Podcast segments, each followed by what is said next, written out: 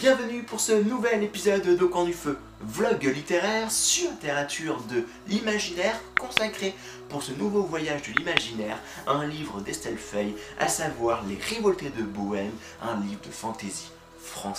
qui est la suite un direct entre guillemets des Seigneurs de Bohème dont j'ai déjà réalisé une critique sur euh, mes chaînes, hein, sur mes différents réseaux sociaux hein, du voyageur de l'imaginaire. Pour rappel, Les Seigneurs de Bohème était un livre, est un livre hein, de fantasy, hein, le tome numéro fait toujours, euh, où nous avons suivi plusieurs protagonistes qui ont décidé de se révolter contre le pouvoir en place qui était devenu tyrannique, despotique et qui en fin de compte étouffait euh, la population, la masse, la populace, si j'ose dire les choses comme cela.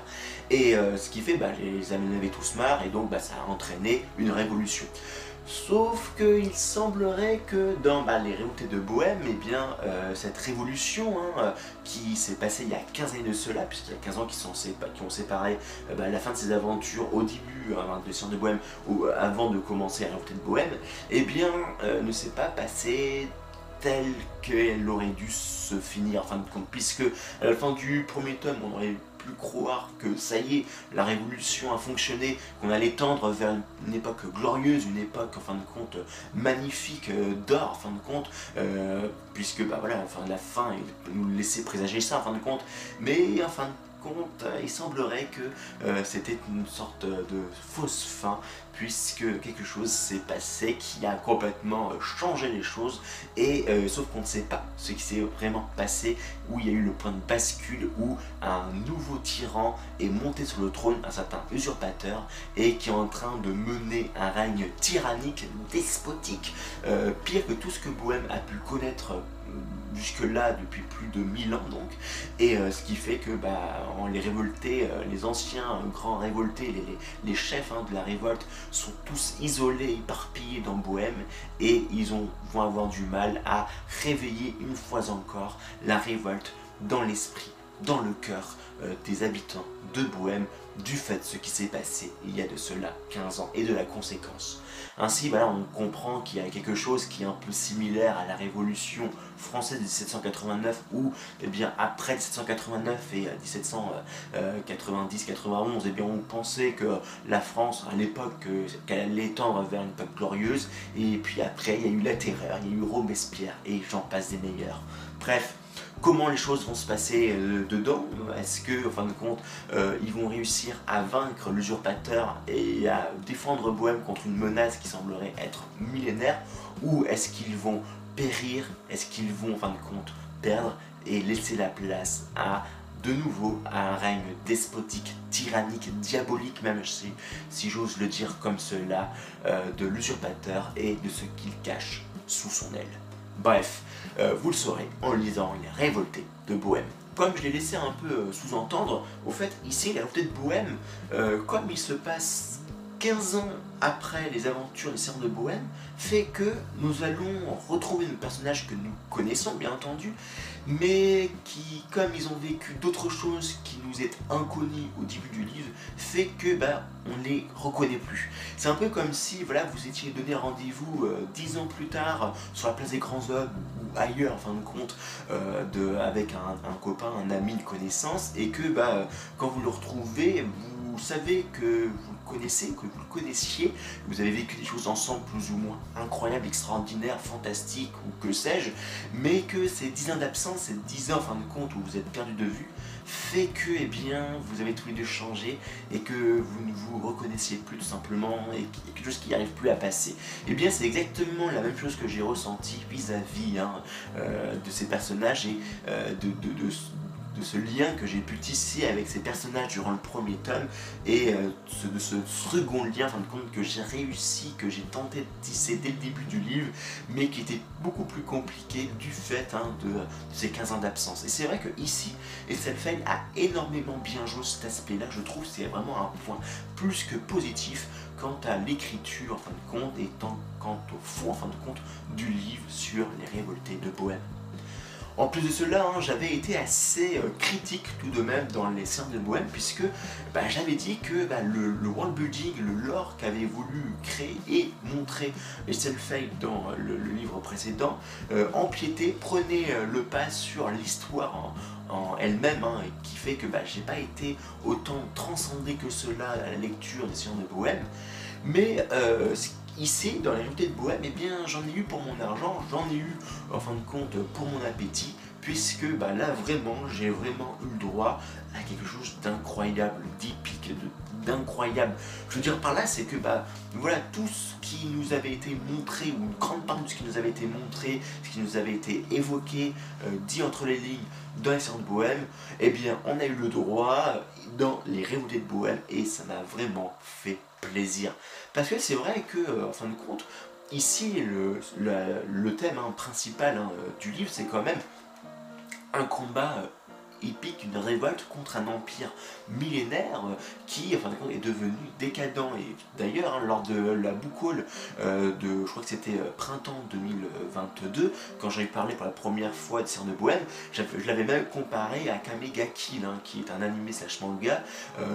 qui m'a permis de découvrir ce, genre de la sous-fantasy contre donc, un combat contre un empire millénaire, voire plus que cela, qui est devenu décadent, qui tombe à volo, bref, où il faut, en fin de compte, faire une révolution pour tout enlever, etc.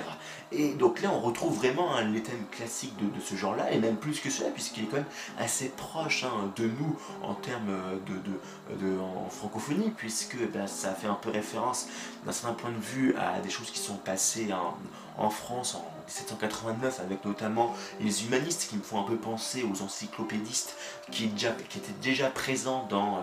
euh, euh, Bohème mais qui ont été beaucoup plus mis en avant il me semble ici. Du moins il y avait un vrai enjeu avec euh, encore avec l'imprimerie et les livres avec la puissance des mots avec la, force des livres et comment est-ce qu'ils peuvent en fin de compte eh bien, faire réveiller une flamme ardente de révolution de révolte mais également en fin de compte le fait qu'il y ait eu l'usurpateur qui m'a un peu fait penser à une certaine mesure à une sorte de Robespierre qui est devenu euh, complètement euh, fou, qui est tombé dans, le, dans les côtés obscurs de la force, à l'instar euh, de Dark Vador, pourquoi pas. Et ce qui fait que, voilà, pour moi, ici, bah, le Liberté de Bohème, c'est un peu quelque chose qui est assez tout de même pas naturaliste, on ne pourra pas aller jusqu'à ce point-là, mais tout de moins qui est assez vraisemblable dans le sens où, eh bien voilà, une révolution, et comme on l'a vu en France, mais partout ailleurs, à travers l'histoire du monde, eh bien en général, dans les, prochaines années de cette révolution, eh bien il y a des choses qui se passent qui ne sont pas forcément très glorieux, glorieux, et il y a encore un temps, il y a encore des, obstacles à, à affronter et à surmonter avant, en fin de compte, de tendre vers une époque plus glorieuse, une époque d'or, en fin de compte, l'âge d'or, le nouvel âge d'or hein, euh, euh, du royaume, d'empire ou, euh, du pays hein, où il y a eu la révolution, la révolte. Et c'est vrai que bah, voilà, pour moi, pour cet aspect-là, ça a vraiment bien fonctionné pour moi, d'autant plus qu'il y a eu également hein, cette, menace que j'ai envie de dire presque Lovecraftienne, qui nous avait été montrée un petit peu dans le centre bohème, qui a vraiment eu une place un peu plus importante ici. Et franchement, c'est tant mieux parce que c'est vrai que à force de nous montrer, regardez, regardez ça, euh, cette menace incroyable euh, qui date de plus de 1000 ans et donc les hommes se sont unis pour l'affronter, regardez-moi ça, regardez-moi ça, regardez-moi ça. Au bout d'un moment, bah oui, euh, on regarde, on regarde, on a bien envie de la voir, maintenant cette menace parce que à force de nous la montrer, bah il faut qu'il se passe quelque chose quoi, c'est un peu comme le fusil de, de Pavlov en fin de compte ou un truc comme ça, ou en fin de compte c'est la règle qui dit que dans une pièce de théâtre,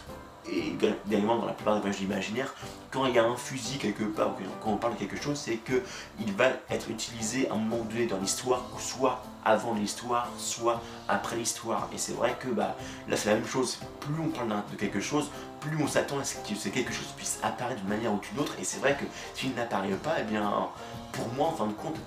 par rapport à cette histoire, eh bien, je, reste un peu sur ma faim. Et euh, c'est pour ça que pour moi, voilà, Les Récits de Bohème, ça a vraiment été euh, un livre euh, qui m'a conquis, hein, qui m'a qui m'a plu, qui m'a émerveillé, qui m'a même hypnotisé tellement que bah, chaque fois que tu finissais un chapitre, à chaque fois que, que je fermais le livre, j'avais déjà hâte d'être en fin de compte le lendemain à continuer de lire en fin de compte ce livre, tellement qui m'a émerveillé très clairement. Et pour rien vous cacher, hein, le livre que je suis en train de lire en ce moment, qui est euh, l'ultime empire, euh, le tome numéro 1 des Fils des Brumes de, Brandon Sanderson, possède hein, quelque chose, euh, enfin en tout cas un thème assez classique, assez similaire à, ce type d'œuvre, hein, où on va y avoir un combat contre un empire qui est millénaire. Et euh, ce qui fait que, bah, voilà, pour moi déjà, euh, je ne peux que vous conseiller cette lecture des Bohème, et je me pose même comme question si ça serait pas mieux de, euh, bah, de, skyper, de, de, passer, de, passer sous silence le Seigneur de Bohème pour directement attaquer les réalités de Bohème. Du fait que ces 15 années bah, de, d'absence en fin de compte qui fait que bah, on retrouve des personnages avec qui on a vécu des choses mais qui euh, en fin de compte du fait de ces 15 années d'absence eh bien euh, on, on les reconnaît plus trop fait que eh bien, je me posais la question si euh, il n'était pas plus intéressant, en fin de compte, si vous aussi vous cherchez les choses, le type d'histoire, le type de livre comme moi, à directement s'attaquer sur les révoltés de Bohème et de lire ensuite les sciences de Bohème. Si vraiment, en fin de compte, vous voulez en découvrir plus sur cette histoire et le passé de protagoniste, un peu comme si c'était un préquel en fin de compte. Voilà, c'est une question que je vous pose, bah, dites-moi en commentaire si, euh, c'est, euh, si vous avez déjà lu ce livre-là, enfin ce livre-là, vous pensez la même chose que moi, ou si bah, euh, vous comptez faire cette chose, en fin de compte, faire ce test de lire directement les réalités de Bohème avant de lire les Seigneurs de Bohème.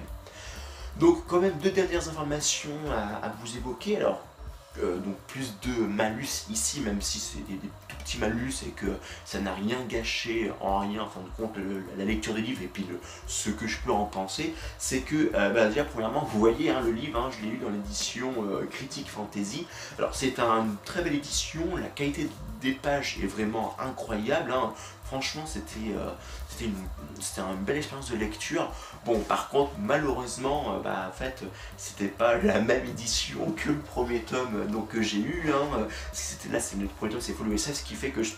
dans ma bibliothèque, hein, ça sera pas très, euh, pas très digeste, donc je serai obligé de les séparer parce que sinon ça va pas être très très beau. Parce que déjà, Full SF font déjà une très belle, en fin de compte, une très belle édition, de très beaux livres, il me semble, hein, avec euh, ici euh, quelque chose d'assez épuré en fin de compte, mais pourtant qui, qui,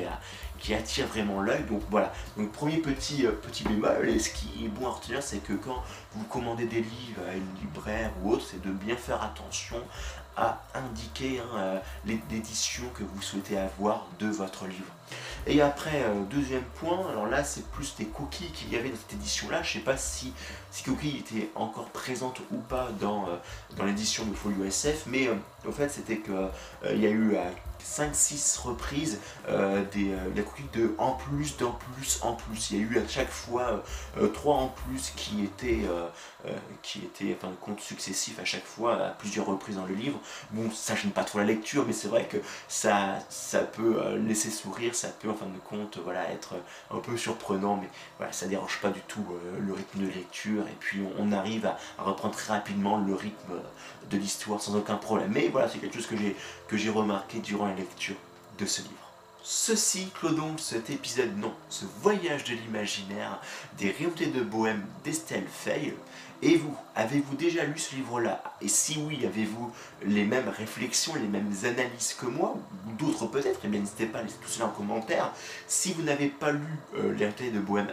vous ai-je donné envie de le découvrir ou pas? Bah pareil, n'hésitez pas à laisser tout cela en commentaire. Je me ferai un plaisir d'échanger avec vous sous ces épisodes. Et puis si ce que je fais euh, vous plaît, eh bien n'hésitez pas à me le faire savoir en, bah, en, en aimant ces épisodes ou en les partageant autour de vous. Ça me ferait super plaisir. Bref, je vous dis à très bientôt pour de prochains voyages de l'imaginaire.